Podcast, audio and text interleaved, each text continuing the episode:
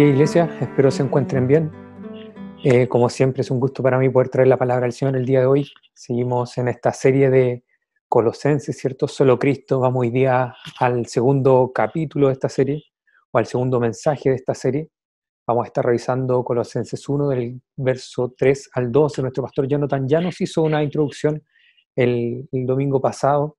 Él nos hablaba, ¿cierto?, de cómo no hay certeza de qué fue lo que Epafras le dijo a Pablo con respecto a las amenazas que estaba pasando en ese momento en la iglesia de Colosas. Pero sabemos que algo estaba pasando. Sabemos que algo estaba pasando porque Pablo le escribe a ellos ahora para ayudarles con estas amenazas que estaban intentando entrar a la iglesia. En lo que he podido estudiar ahora me he dado cuenta de que los mismos teólogos eh, no se casan con una amenaza particular. Algunos ven en lo, en lo que Pablo escribe eh, como si los gnósticos estuvieran queriendo entrar a la iglesia. Entonces Pablo les responde a ellos en cuanto a lo que ellos consideraban que era importante, que era el conocimiento. Entonces para un gnóstico que escuchaba el Evangelio, veía en Cristo eh, y el Evangelio como algo verdadero, pero que había que completarlo, había que complementarlo ahora con conocimiento. Otros teólogos ven que la amenaza probablemente a la que la iglesia de Colosa estaba siendo expuesta el misticismo y el querer eh, conocer o tener mayor conocimiento de los ángeles y adoración a los ángeles. Entonces algunos dicen que efectivamente estos místicos que querían entrar en la iglesia de Colosa era gente que había escuchado el Evangelio, que reconocía a Cristo, pero que también quería complementar esto con ahora adoración y conocimiento de los ángeles. Otros, por otra parte, dicen que eran más bien gente legalista o judaizantes que querían meter la cuchara aquí, también de nuevo, creían o habían escuchado del Evangelio, habían escuchado de Jesucristo, pero sentían que esto era un mensaje incompleto y querían ahora complementarlo o completarlo con las obras o con cosas puntuales que ellos estimaban necesarias para que esto fuera pleno. Bueno, yo tampoco me voy a casar con ninguna, ya que los teólogos no lo hicieron. ¿Quién soy yo para casarme con una de estas amenazas? Así que hoy día simplemente voy a hablar de presiones socioculturales a las que estaba expuesta la iglesia de Colosa. Todas estas presiones lo que buscaban era complementar a Cristo y la obra de Cristo para que el Evangelio, según ellos, estuviera completo. Y eso es una herejía, y esto es lo que el pastor Jonathan también nos enseñaba eh, la semana pasada, la herejía de, Colosa o la herejía que afectaba a los colosenses, que no tenemos certeza de cuál es, pero sabemos que algo aquí está incomodando, estorbando en nuestros hermanos de ese tiempo. El sermón de hoy día, como les dije, desde el versículo 3 al 12, y vamos a ver dos cosas. El sermón tiene por título Lo que Cristo quiere para su iglesia. Y vamos a ver dos puntos, del versículo 3 al 8 que dé frutos, y del versículo 9 al 12, que crezca. Entonces lo que Cristo quiere para su iglesia es que dé frutos y que crezca. Pero con respecto a qué? Eso es lo que también vamos a estar tratando hoy día, con respecto a esta nueva naturaleza que está hoy presente en los creyentes. Eh, acompáñenme en los textos, no los voy leyendo para, para no alargar tanto el sermón, pero sí voy a ir parafraseándolos para que me vayan siguiendo, por favor. Pablo comienza este texto diciendo o agradeciendo, dando gracias a Dios el Padre de nuestro Señor Jesucristo. Y él agradece por tres cosas. Entonces aquí es súper importante que nuevamente recordemos esto. La iglesia de Colosa estaba en este momento bajo una presión sociocultural. Por tanto, ante esta presión, ante estas amenazas que querían entrar a la iglesia, Pablo agradece a Dios. Y agradece en primer lugar por la fe de los colosenses en Cristo Jesús. Y esto es súper importante porque también nos decía el pastor Jonathan, esto no estaba en terreno propiamente de los judíos, sino que era más bien una provincia pagana, una provincia donde llegaba gente del imperio romano, ¿no es cierto?, en su jubilación, un algarrobo, decía el pastor. Pero es eso. Esta era una provincia con una cultura que era contraria al Evangelio y que desconocía el Evangelio.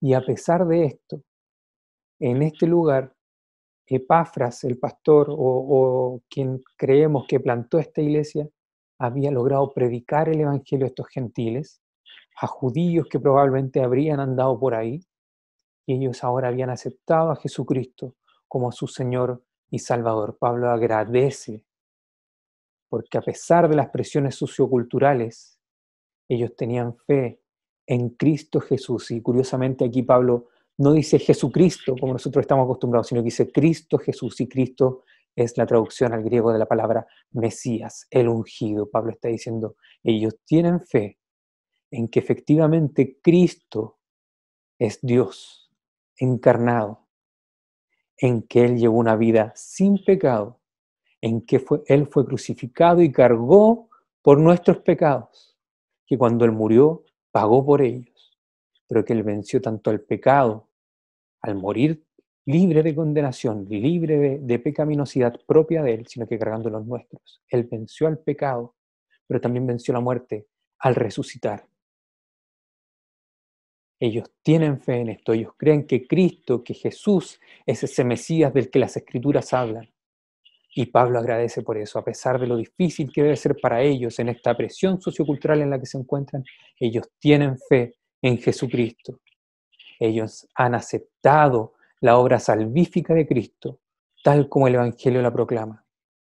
Ellos se han convertido de sus religiones, de sus religiones gentiles al único y verdadero Dios que ha hecho posible la salvación a través de su Hijo y solo por medio de su Hijo.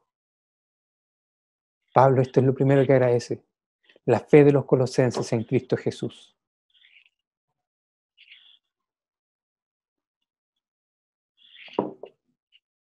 Lo segundo que Pablo agradece es el amor que tienen por todos los santos. Y aquí nuevamente, perdonen que sea tan insistente, pero ellos estaban enfrentando amenazas que querían entrar a la iglesia. Entonces probablemente dentro de esta congregación ya había gente que había comenzado a pensar de manera diferente. Que había a lo mejor escuchado alguna de estas amenazas y la había cuestionado o la había considerado. Y Pablo agradece a Dios en este contexto por el amor que tienen por todos los santos. Y el amor, la palabra que utiliza aquí Pablo es la palabra ágape. Y la palabra ágape es un amor desinteresado, un amor que tiene que ver con una preocupación por el bienestar de la otra persona sin esperar nada a cambio. Es un amor práctico, un amor que busca dar y no recibir. Así que a pesar de que dentro de esta congregación muy probablemente ya había gente que había comenzado a pensar de manera diferente, por eso Epafras probablemente estaba tan preocupado y lleva esto ante Pablo, ellos en sus diferencias se seguían amando. Ellos en las diferencias que podían tener, tal vez en las pocas, en las discordancias que habían dentro de sus propios razonamientos conforme al Evangelio, ellos se seguían amando. Y Pablo agradece por esto a Dios. Y la tercera cosa que Pablo agradece, a pesar de las presiones socioculturales que estaban en la iglesia de Colosa y en esta región, es la esperanza reservada para ustedes en el cielo, les dice Pablo. Y con esto él se refiere a una esperanza trascendente, algo que es más grande que nosotros algo que no depende de nosotros. No se trata de nuestra propia proyección, se trata de la confianza, de la certeza, esa capacidad de creer en que Dios va a hacer lo que Él ha prometido que va a hacer.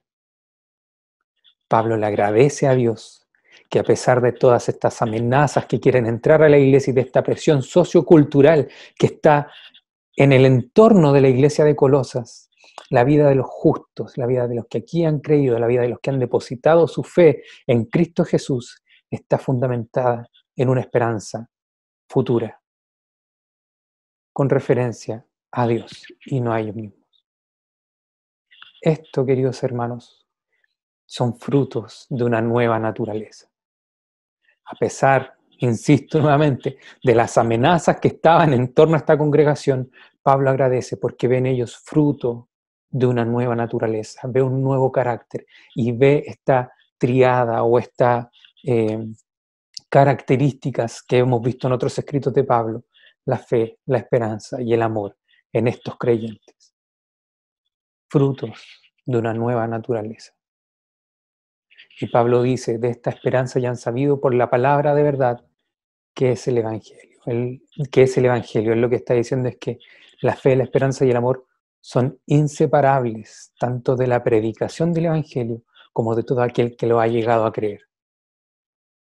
Así que Pablo agradece a Dios por esto, porque ve que estos hermanos son sinceros creyentes con una nueva naturaleza que está dando frutos conforme a esta nueva naturaleza. Y en esto me quiero, eh, quiero tal vez ilustrar, o voy a ilustrar la iglesia como un, como un árbol, en que es Dios quien ha, ha plantado esta semilla y Él la ha hecho crecer conforme a un nuevo carácter.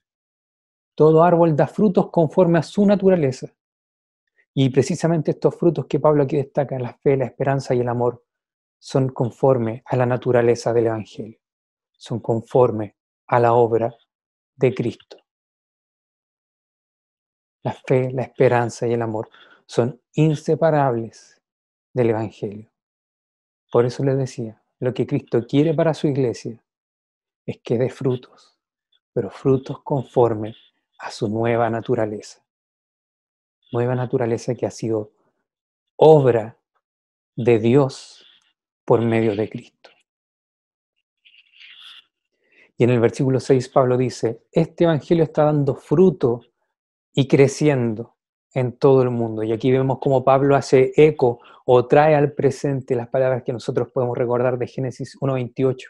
Cuando Dios creó el mundo, cuando Dios creó al ser humano, dice, dice Génesis 1.28, y los bendijo con estas palabras, sean fructíferos y multiplíquense. Y nosotros hemos entendido esto como el hecho de que Adán y Eva tenían que procrear y llenar la tierra, ¿no es cierto?, de descendencia.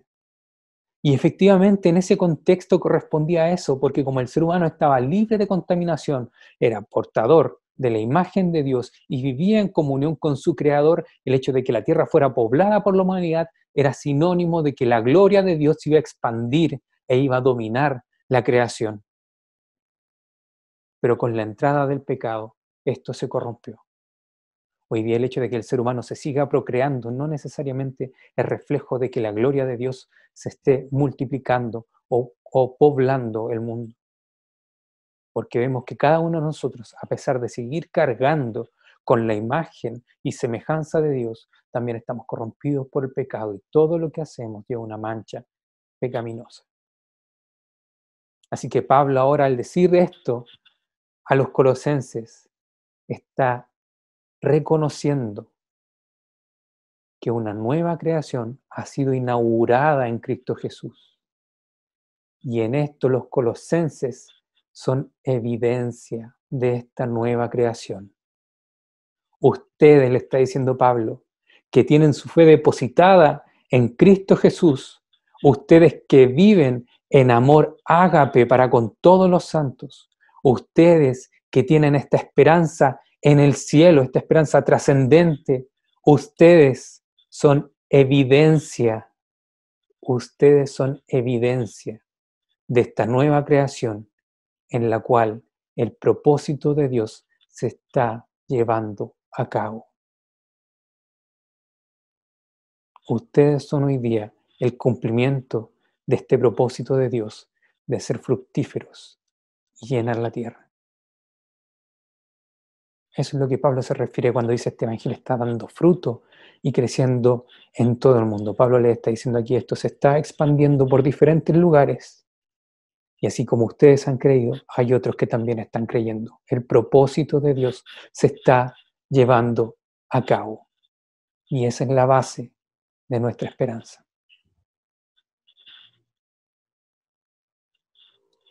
Y cierra esta primera parte Pablo diciendo, hablando de Pafras, fue él quien nos contó del amor que tienen en el Espíritu.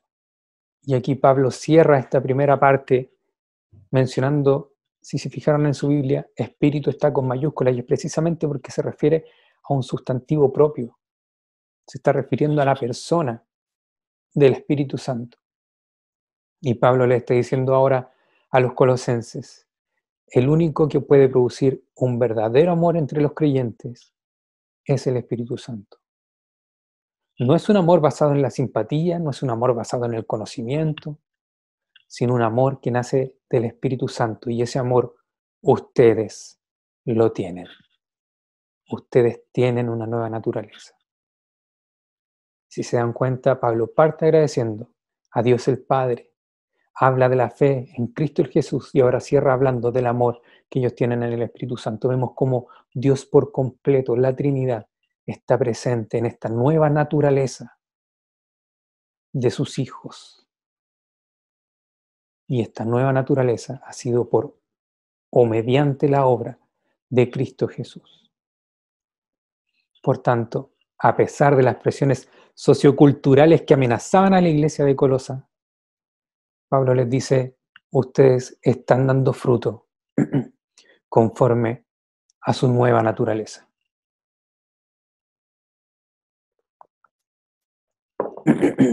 Perdón. Y lo segundo que quiero que veamos hoy, lo que quiere Cristo para su iglesia, es que crezca conforme a su nueva naturaleza.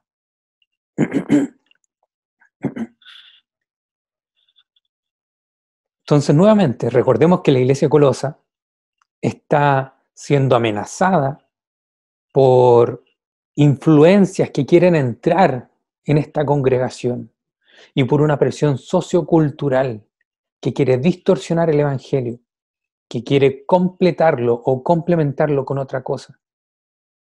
Ante esto Pablo ahora, después de haber agradecido a Dios, él pide a Dios por sus hermanos de Colosa. Y nuevamente vamos a ver qué cosa va pidiendo Pablo. Entonces, a pesar de las presiones socioculturales, Pablo pide para los colosenses, en primer lugar, que conozcan plenamente, si tuviéramos que traducir esto de manera más literal, sería algo como que ustedes sean llenos del conocimiento de la voluntad de Dios. Eso es lo que Pablo está pidiendo en primer lugar para ellos. Y aquí Pablo, al hablar, al referirse a conocimiento, usa una palabra compuesta en el griego, epignosis gnosis, de donde vienen los gnósticos, estos que valoraban mucho el conocimiento. Aquí Pablo dice la epignosis. Y esta palabra se refiere a un conocimiento moral, a un conocimiento de los valores éticos, a un conocimiento de qué es el pecado. Y este conocimiento se da solamente en relación íntima con Dios.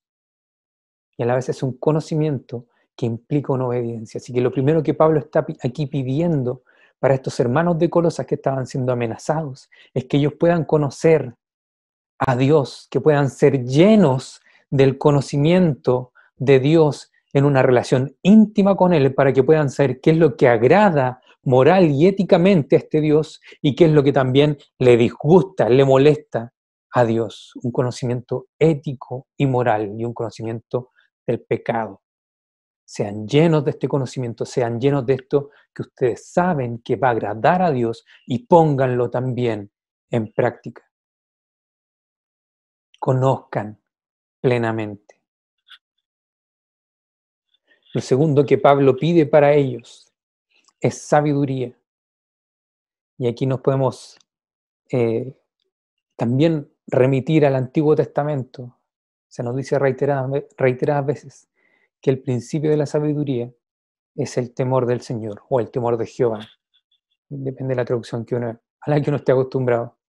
Lo que Pablo ahora está pidiendo para ellos es que sean conscientes de cuál es su verdadero lugar en relación con este Dios. No sean ustedes quienes determinen qué es lo bueno y qué es lo malo. No crean que ustedes tienen la capacidad de determinar eso. Conozcan a Dios y en ese conocer a Dios también entiendan cuál es su lugar y acepten. Tengan temor de Jehová. Lo que Él considere bueno, ustedes consideren lo bueno. Y lo que Él considere malo, ustedes consideren lo malo. Sean sabios. Y lo tercero que Pablo pide, a pesar de las presiones socioculturales en las que estaba eh, sometida esta iglesia de Colosa, es comprensión espiritual. Y aquí la palabra que la NBI traduce por comprensión es una palabra, una palabra de difícil traducción, pero que tiene la intención de decir eh, que sean capaces de conectar los puntos. Podríamos tal vez traducirlo como confluir. Tiene la idea esta palabra de transmitir eh, cuando dos cosas que teníamos separadas en nuestra mente se juntan y se aclaran. Cosas que antes a lo mejor habíamos comprendido de manera misteriosa o de manera borrosa, ahora cuando las vemos nuevamente en conjunto, se hacen comprensibles claramente. Eso es lo que Pablo está pidiendo aquí para los colosenses, comprensión espiritual, que ustedes sean capaces ahora de conectar los puntos para ver cuál es la voluntad de Dios en todo esto, a pesar de lo difícil que ustedes están pasándola. Comprensión espiritual. Es más allá que ver lo que tenemos aquí a nuestro entorno, aquí a nuestro alrededor. Esto parece muy malo, así que hay que reaccionar al respecto. Sí, hay que reaccionar. Pero ¿cómo vamos a reaccionar? ¿Conforme a nuestra propia comprensión de las cosas? ¿O conforme al conocimiento de Dios a la sabiduría en Dios y ahora al conectar los puntos conforme a la esperanza que tenemos en Dios. Hagamos confluir las cosas de manera espiritual. Comprensión espiritual. Esto es lo que Pablo pide en tercer lugar para los hermanos de Colosa. Así que cuando juntamos todo esto, que Pablo pide para ellos, conocimiento, eh, comprensión, sabiduría en la voluntad de Dios, vemos que Pablo está orando a Dios para que ellos tengan no solamente un conocimiento intelectual, sino un conocimiento existencial, que ellos puedan poner su existencia ahora a los pies de este Dios que ellos tengan también un conocimiento práctico, qué es lo que a este Dios le agrada y conforme a lo que a Él le agrade, yo quiero moverme y quiero actuar. Y que también tengan un conocimiento intelectual y moral. Señor, ayúdame a actuar, ayúdame a pensar, ayúdame a sentir conforme a tu voluntad, a lo que a ti te agrada y a rechazar todas aquellas cosas que para ti son desagradables. Pablo pide conocimiento intelectual, existencial, práctico, ético y moral. Pablo lo que está pidiendo es el conocimiento que Dios quiere para la vida humana. Pablo está pidiendo ahora porque las exigencias éticas, una palabra que hemos olvidado, que hemos dejado de lado, la ética. Pablo aquí está pidiendo que las exigencias éticas que se disciernen por medio de la palabra de Dios y por medio de la comunión con Él, sean obedecidas también por estos colosenses. En otras palabras, que crezcan conforme a su nueva naturaleza. Si Pablo nos mostraba en los versículos anteriores cómo ellos han dado fruto de su nueva naturaleza, en su fe, en su esperanza, y en su amor ahora Pablo está pidiendo que ellos también puedan crecer en esto, no solo expandirse como congregación, sino que cada uno de ellos como creyentes pueda ir madurando en su confianza en Dios, en su conocimiento de Dios, en su vivir para la gloria de Dios. Y aquí nuevamente retomando la ilustración del árbol, si veíamos que todo árbol da frutos conforme a su naturaleza, el manzano da manzanas, el nogal da nueces. Lo mismo debe pasar con los creyentes.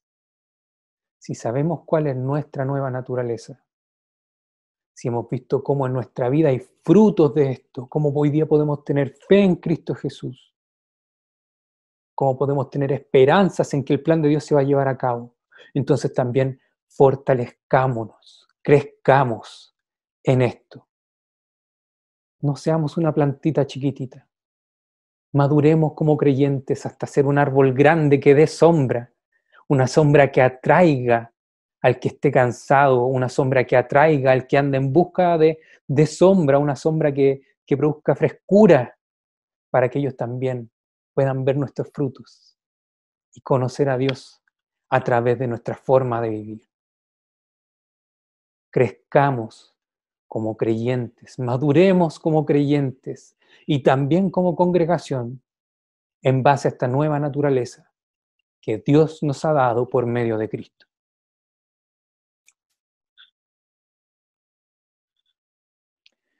¿Pero para qué?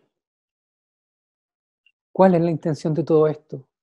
¿Qué quiere Pablo eh, al orar por los colosenses en este sentido? Y él lo responde y dice, para que vivan de manera digna, agradándole en todo al Señor. Pablo está diciendo, no es solamente que ustedes deben agradarle en las cosas de la iglesia, vivan de manera digna del Señor, agradándole en todo. Y aquí Pablo está diciendo, nuestra vida de forma completa debe serle agradable a nuestro Dios. El creyente que anda en la voluntad de Dios lo muestra en su comportamiento, en el diario vivir no solo el día domingo cuando se congrega. Y esto debe ser sumamente importante también para nosotros, porque nuestra vida principalmente se desarrolla fuera de la comunidad cristiana. Nuestra vida son de lunes a sábado en otros ámbitos y el domingo en nuestra comunidad y adorándole a Dios. Pablo está diciendo, para que sean en todo o para que en todo vivan de manera digna del Señor, es decir, para que no sea solamente el día domingo y su vida eh, en comunidad, en su día de adoración al Señor, lo que agrade a Dios, sino que para que sean todo lo que ustedes hagan de lunes a domingo digno del Señor. Pablo le está diciendo, yo oro por ustedes en este sentido, para que su vida sea armoniosa, armoniosa, con su nueva naturaleza en todo lo que ustedes hagan. Y en esto hay que reconocer que debe ser un esfuerzo consciente, porque muchas veces son cosas que no nacen inmediatamente en nosotros. Y cuando eso ocurra, hagámoslo de manera consciente. Busquemos agradar a Dios en todo de manera consciente. Y si nos equivocamos, busquemos pedir perdón y reconciliar o restaurar el daño que hayamos hecho, porque en eso también vamos a agradar a nuestro Señor. Y aquí Pablo dice también, nuevamente, dar fruto en toda buena obra y crecer en el conocimiento de Dios. Y nuevamente vemos que Pablo habla del dar fruto y del crecer, y él nuevamente trae a colación Génesis 1.28 y lo bendijo con estas palabras, sean fructíferos y multiplíquense. Pablo nuevamente le está diciendo a los colosenses, una nueva creación ha sido inaugurada en Cristo, en donde los colosenses, en donde ustedes son ahora colaboradores de esta nueva creación. Pablo les decía anteriormente, ustedes pueden ver cómo ustedes son una evidencia de esta nueva creación inaugurada en Cristo Jesús. Ahora Pablo les está diciendo, ahora ustedes son también colaboradores de Cristo en esta nueva creación en la cual el propósito de Dios se está llevando a cabo. Sean fructíferos y multiplíquense. crezcan conforme a su nueva naturaleza.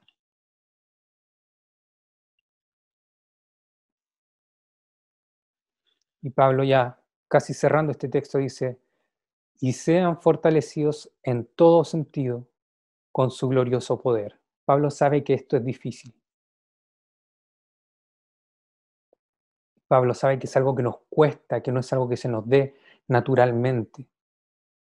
Así que él ahora también pide a Dios para que los hermanos de Colosa sean fortalecidos. Y la palabra que usa es dunamis, de donde viene la palabra dinámica. Es una fuerza o un poder conforme a una capacidad de algo o de alguien. Y continúa diciendo, en todo sentido, conforme a su glorioso poder. Y la palabra poder, que traduce aquí el en griego es la palabra kratos, que es un poder que uno tiene, pero que te ha sido investido. por ejemplo, de donde es, o se utiliza, por ejemplo, esta palabra en la democracia. Un poder que ha sido investido. En la aristocracia, un poder que ha sido investido en la en los aristócratas. Es esa la intención. Entonces lo que Pablo nos está diciendo aquí, sean fortalecidos en todo sentido con su glorioso poder, Él nos está diciendo, sean poderosos conforme a la capacidad con la cual la gloria de Dios los ha investido. Sean poderosos conforme a la capacidad con la que la gloria de Dios los ha investido.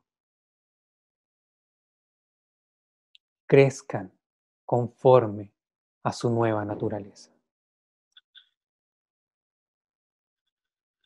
Así perseverarán con paciencia en toda situación. Y aquí Pablo nuevamente Recordemos que ellos estaban siendo amenazados por influencias que querían entrar en esta iglesia y que tenían una presión sociocultural por el entorno de esta, congregación. Pablo ahora habla de la perseverancia y de la paciencia. Y la palabra que Pablo utiliza para perseverancia es una palabra que hace alusión a las situaciones a las que uno se puede enfrentar. Pablo, no, Pablo, les, Pablo les está diciendo a los colosenses, sean valientes, permanezcan firmes en la ejecución de las tareas que saben que son agradables al Señor. No importa las dificultades y las aflicciones que les toque pasar. Perseveren en toda situación, permanezcan firmes y con paciencia. Y la palabra que Pablo utiliza con, eh, para paciencia es una palabra que hace alusión al tener eh, respeto con aquellas personas que pueden ser contrarias a nosotros. Otras traducciones lo, usan la palabra longanimidad. La longanimidad es algo que caracteriza a una persona que em, en relación a otras personas que la afligen o que se le oponen, ejercita precisamente la paciencia, se rehúsa a rendirse, y se rehúsa a explotar en ira, por ejemplo. Entonces Pablo le está diciendo aquí, perseveren y sean pacientes en toda situación. Manténganse firmes, independiente de qué sea lo que se les ponga por delante y de qué sea quien se les ponga por delante, ustedes no renuncien. Mantengan su actitud, crezcan como creyentes, independiente de las situaciones y de las personas que estén en su entorno o a su alrededor. Y cierra Pablo eh, diciendo, dando gracias con alegría al Padre, Él los ha facultado para participar de la herencia de los santos en el reino de la luz. Y esto debe llenarnos de gozo, debe darnos motivos de alegría, como dice aquí Pablo, dando gracias con alegría al Padre.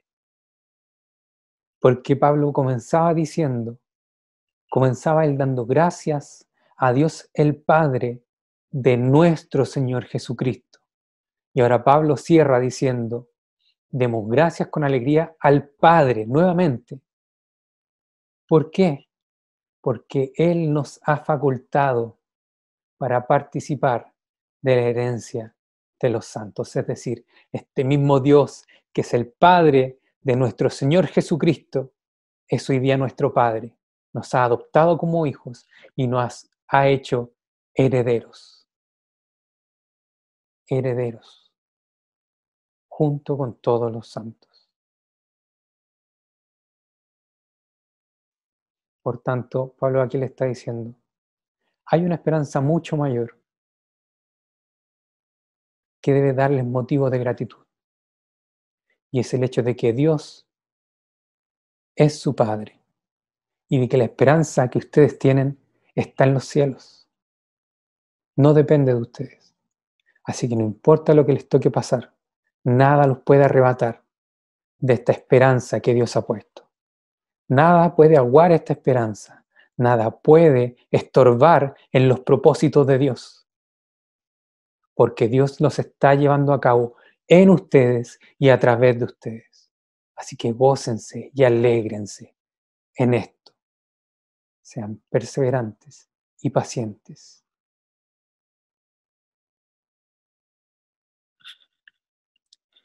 Y así termina el estudio del texto. ¿Cómo este texto eh, podemos aplicarlo hoy día a nosotros como iglesia? algo que me llamó mucho la atención es que Pablo, a pesar de lo difícil que deben haber estado, eh, por lo difícil que debe, que debe haber estado viviendo los colosenses en ese tiempo, él parte dándole gracias a Dios, porque ve en ellos evidencias de esta nueva naturaleza. Y sabes, Pablo hoy día también podría orar dándole gracias a Dios por nosotros. Porque el pastor Jonathan lo ha dicho anteriormente. Muchos teólogos dicen que la etapa en la que nosotros hoy día estamos viviendo es muy similar a los tiempos en los que Pablo escribía esta carta. Hoy día estamos en una sociedad altamente idólatra, estamos rodeados de falsas religiones, de consumismo, de políticas, de idolatrías, de ideologías. Y todas estas cosas también han querido entrar en la iglesia y hemos visto cómo se han desarrollado evangelios que han menospreciado a Cristo y han querido completar su obra con acciones sociales, diciendo que si el Evangelio no va acompañado de obras sociales, entonces no es verdadero Evangelio y eso es falso. Hemos visto cómo hay evangelios que han hoy día querido meter la distorsión o eh, la porneia, no me recuerdo la traducción pero va en el sentido de la sexualidad, como hoy día han querido meter en la iglesia también las distorsiones sexuales como algo que completa el Evangelio. Nosotros debemos decir, eso es falso. Miremos nuestro entorno y démonos cuenta de cuántas amenazas hoy día están alrededor de nuestra iglesia, cuántas cosas hoy día quieren menospreciar a Cristo. Pero en todo esto, también démonos cuenta de cómo de cómo nuestra iglesia, de cómo en nosotros mismos podemos ver la evidencia de la fe, la esperanza y el amor que solo produce el verdadero evangelio. Estamos rodeados de amenazas que quieren entrar a la iglesia, que quieren contaminar nuestra fe, que quieren contaminar nuestras doctrinas. Pero primero, partámosle partamos dándole gracias a Dios. Gracias porque hoy día tenemos fe en Cristo, porque confiamos en que Él es nuestro Señor y Salvador, confiamos en que nuestros pecados fueron pagados por Él en aquella cruz. Confiamos en que Él se levantó de los muertos y, e inauguró una nueva creación y que nosotros hoy día somos parte de esa nueva creación.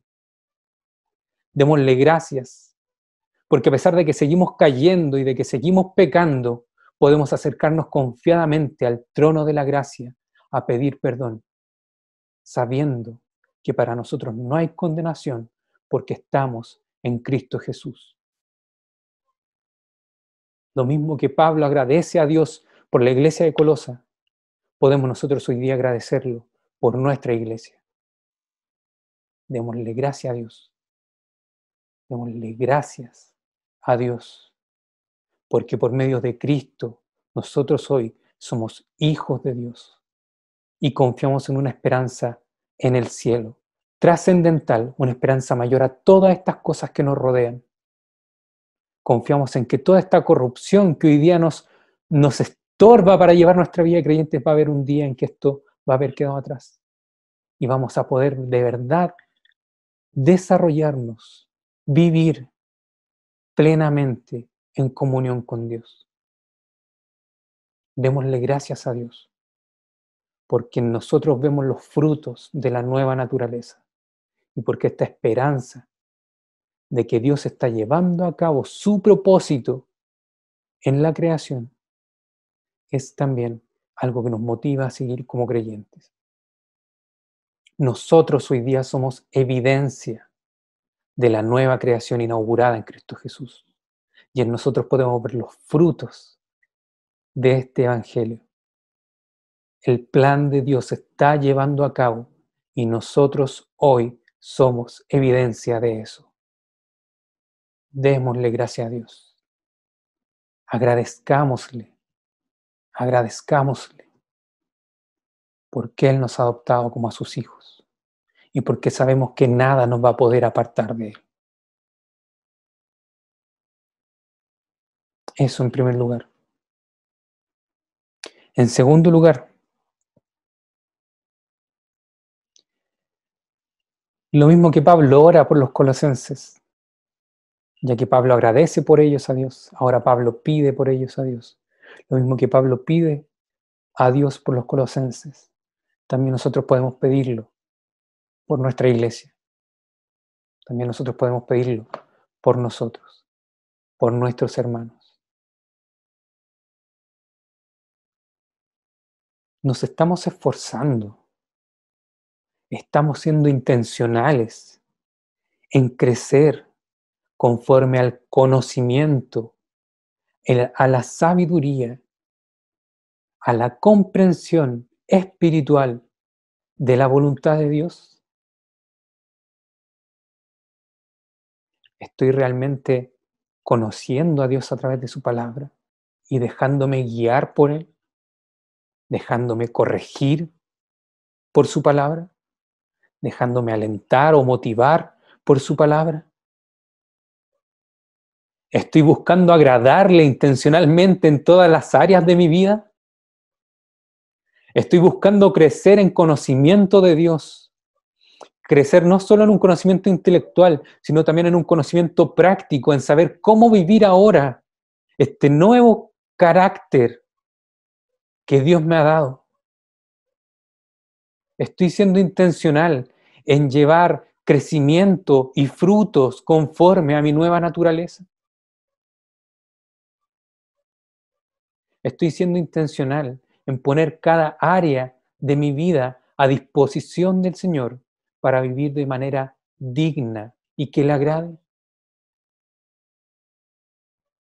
Y aquí siempre saco el mismo ejemplo. Pero es que ves que lo digo, alguien agacha la cabeza.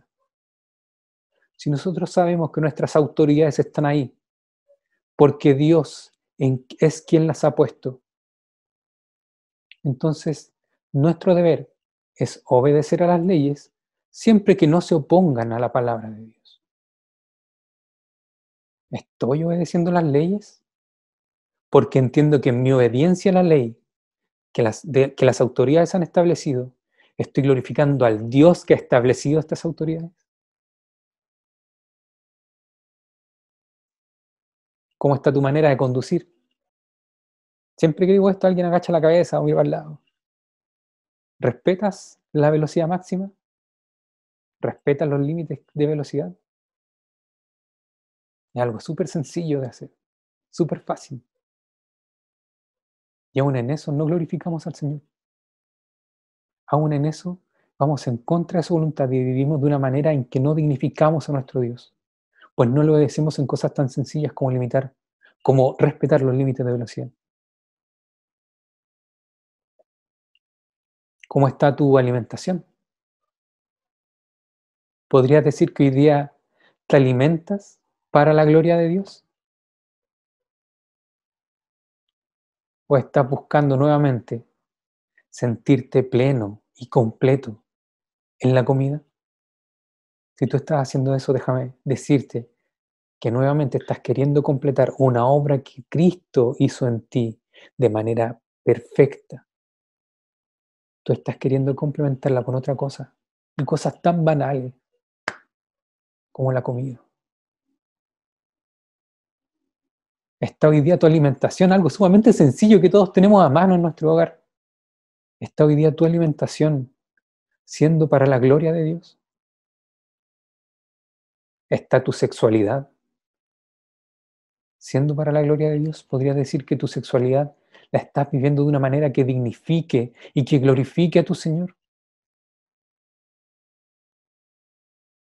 A lo mejor la lujuria hoy día te promete plenitud. A lo mejor la lujuria hoy día te promete satisfacción.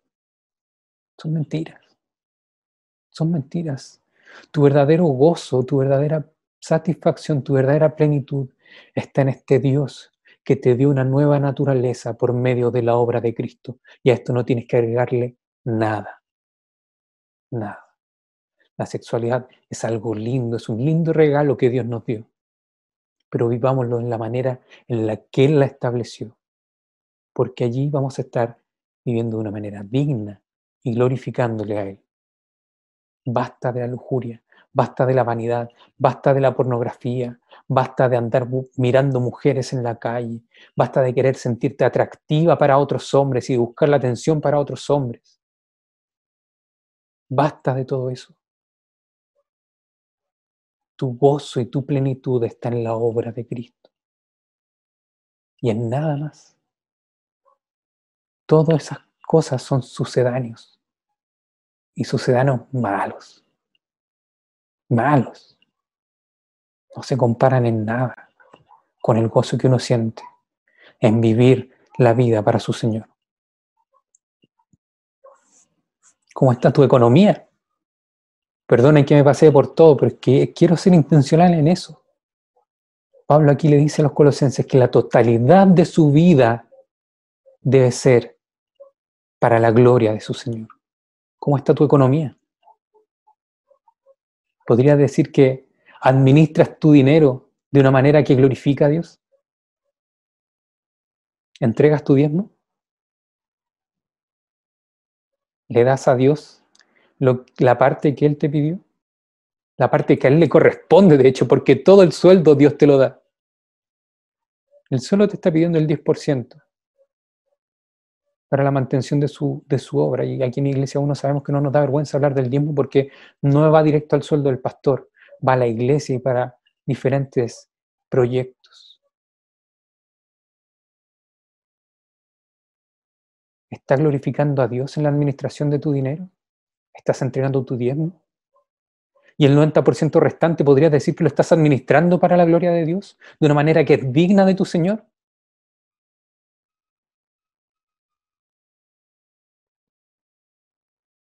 ¿Cómo está tu carácter? ¿Has podido identificar en ti cosas que dañan a tus hermanos? ¿Cosas que estorban en tu comunidad de creyentes? ¿Cosas que no son acordes a la palabra de Dios? ¿Has podido identificar ese tipo de cosas en ti?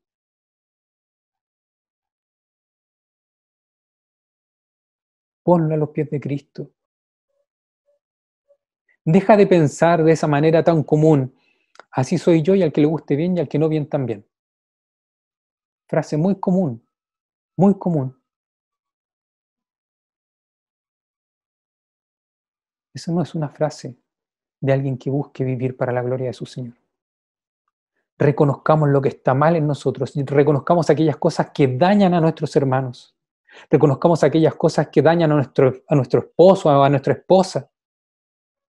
Reconozcamos aquellas cosas que dañan a nuestros hijos. Y crezcamos en conocimiento de Dios y en obediencia a su palabra. Pongamos nuestro carácter, nuestra sexualidad, nuestra economía, nuestra alimentación, nuestra forma de conducir, nuestra obediencia a las leyes, todo eso pongámoslo a los pies de Cristo y busquemos vivir de una manera que sea digna de nuestro Señor. ¿Qué es lo que quiere Cristo para su iglesia? Que dé frutos y crezca conforme a su nueva naturaleza.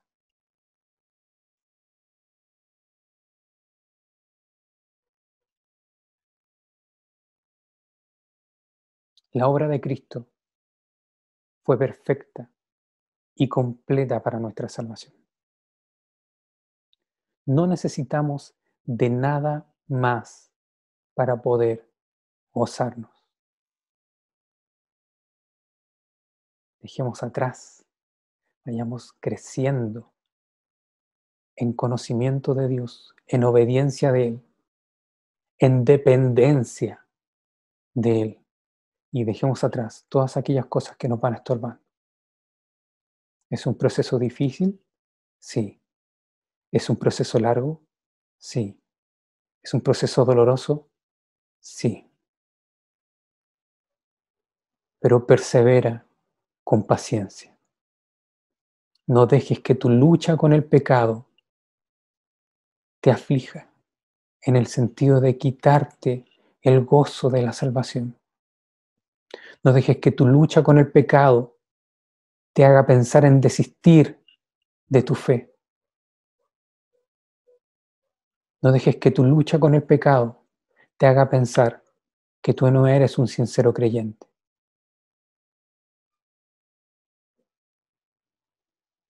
Pon tu mirada no en las cosas que te afligen. Tenlas en mente y lucha contra ellas, pero que ellas no sean tu norte que tu norte sea la esperanza de que el propósito de Dios para su creación, de que, se de que sea fructífera y se multiplique, hoy día se está llevando a cabo en ti y por ti, gracias a la obra de Cristo. Pon tu mirada en la esperanza que tenemos en los cielos. La obra de Cristo fue perfecta y completa para nuestra salvación. No necesitamos de nada más para poder gozarnos. Demos fruto y crezcamos como un árbol conforme a su naturaleza. Fortalezcámonos en nuestra fe, fortalezcámonos en nuestro conocimiento y que también esto sirva para que los propósitos de Dios en su creación sean llevados a cabo a través de nosotros. Te invito a que tengamos un momento de oración. Buen Dios y Padre Celestial, te agradecemos, Señor amado, por tu palabra, porque vemos cómo tú a través de ella, Señor, nos, nos motivas, Padre Santo, nos consuelas en nuestros pecados, Señor. Sabemos que somos imperfectos y que muchas cosas todavía no se han amoldado a tu carácter, Señor. Sabemos que hay muchas cosas que nos da miedo traer a tus pies y ponerlas, Señor, a tu disposición. Sabemos que hay áreas de nuestra vida, Padre Celestial, que nos gusta mantener escondidas de ti. Te pido, Padre Celestial, que nos ayudes a que en estos procesos, Señor amado, confiemos en ti, Señor. Que te creamos de que todo lo que tú haces, Padre Santo, es para nuestro bien. Te agradezco, Señor amado, porque a pesar de que aún somos imperfectos, ya somos salvos, Señor. Ya somos tus hijos, porque nuestros pecados ya fueron pagados por Cristo y yo te agradezco por eso, Señor amado. Pero te pido que también nos ayudes a crecer, Señor, en conocimiento de ti, Señor. Ayúdanos a vivir de una manera que te sea agradable, Ayúdanos a desarrollar una ética y una moral conforme a ti, Señor, a lo que tú nos enseñas en tu palabra. Ayúdanos, Padre Celestial, a crecer en obediencia y en dependencia de ti, Señor. A que sea tú, tú, a que sea la esperanza que tú nos has dado, Señor, nuestro norte. A que sea Cristo, Señor, a quien queramos imitar. Y a que, Padre Santo, podamos también dar frutos y crecer conforme a la naturaleza que tú nos has dado. Para que tu propósito, Señor, que ya se está llevando a cabo en esta nueva creación inaugurada por Cristo Jesús, sea también algo en lo que podamos colaborarte, Padre Celestial. Ayúdanos, por favor, te lo pido, a dar frutos y crecer conforme a nuestra nueva naturaleza, conforme al carácter de Cristo. Ten misericordia de nosotros, Señor, y guíanos en esto. Ayúdanos, Padre Santo, a que la totalidad de nuestra vida sea para tu gloria. Ayúdanos, Señor, a glorificarte en nuestro trabajo, en nuestra familia. Ayúdanos, Señor amado, a glorificarte en nuestra comunidad con nuestros hermanos. Ayúdanos, Señor, a glorificarte en la crianza de los hijos, en el trato, Señor, con nuestro esposo o nuestra esposa. Ayúdanos, Señor amado, a glorificarte en aprender a pedir perdón, a buscar la restauración y la reconciliación. Ayúdanos, Padre Santo. Ayúdanos, por favor, te lo pido. Gracias por todo te damos, porque sabemos que tu Santo Espíritu habita en nosotros, Señor, que nuestros pecados fueron pagados por Cristo Jesús. Te damos gracias por todo eso y te pido que seas tú, Señor, cuidando de tu iglesia y ayudándonos a ser evidencia y colaboradores de que tu propósito se está llevando a cabo. Gracias por todo te doy, Padre, en el nombre de Jesús, nuestro Señor y Salvador. Amén. Mis queridos hermanos, que el Señor les bendiga.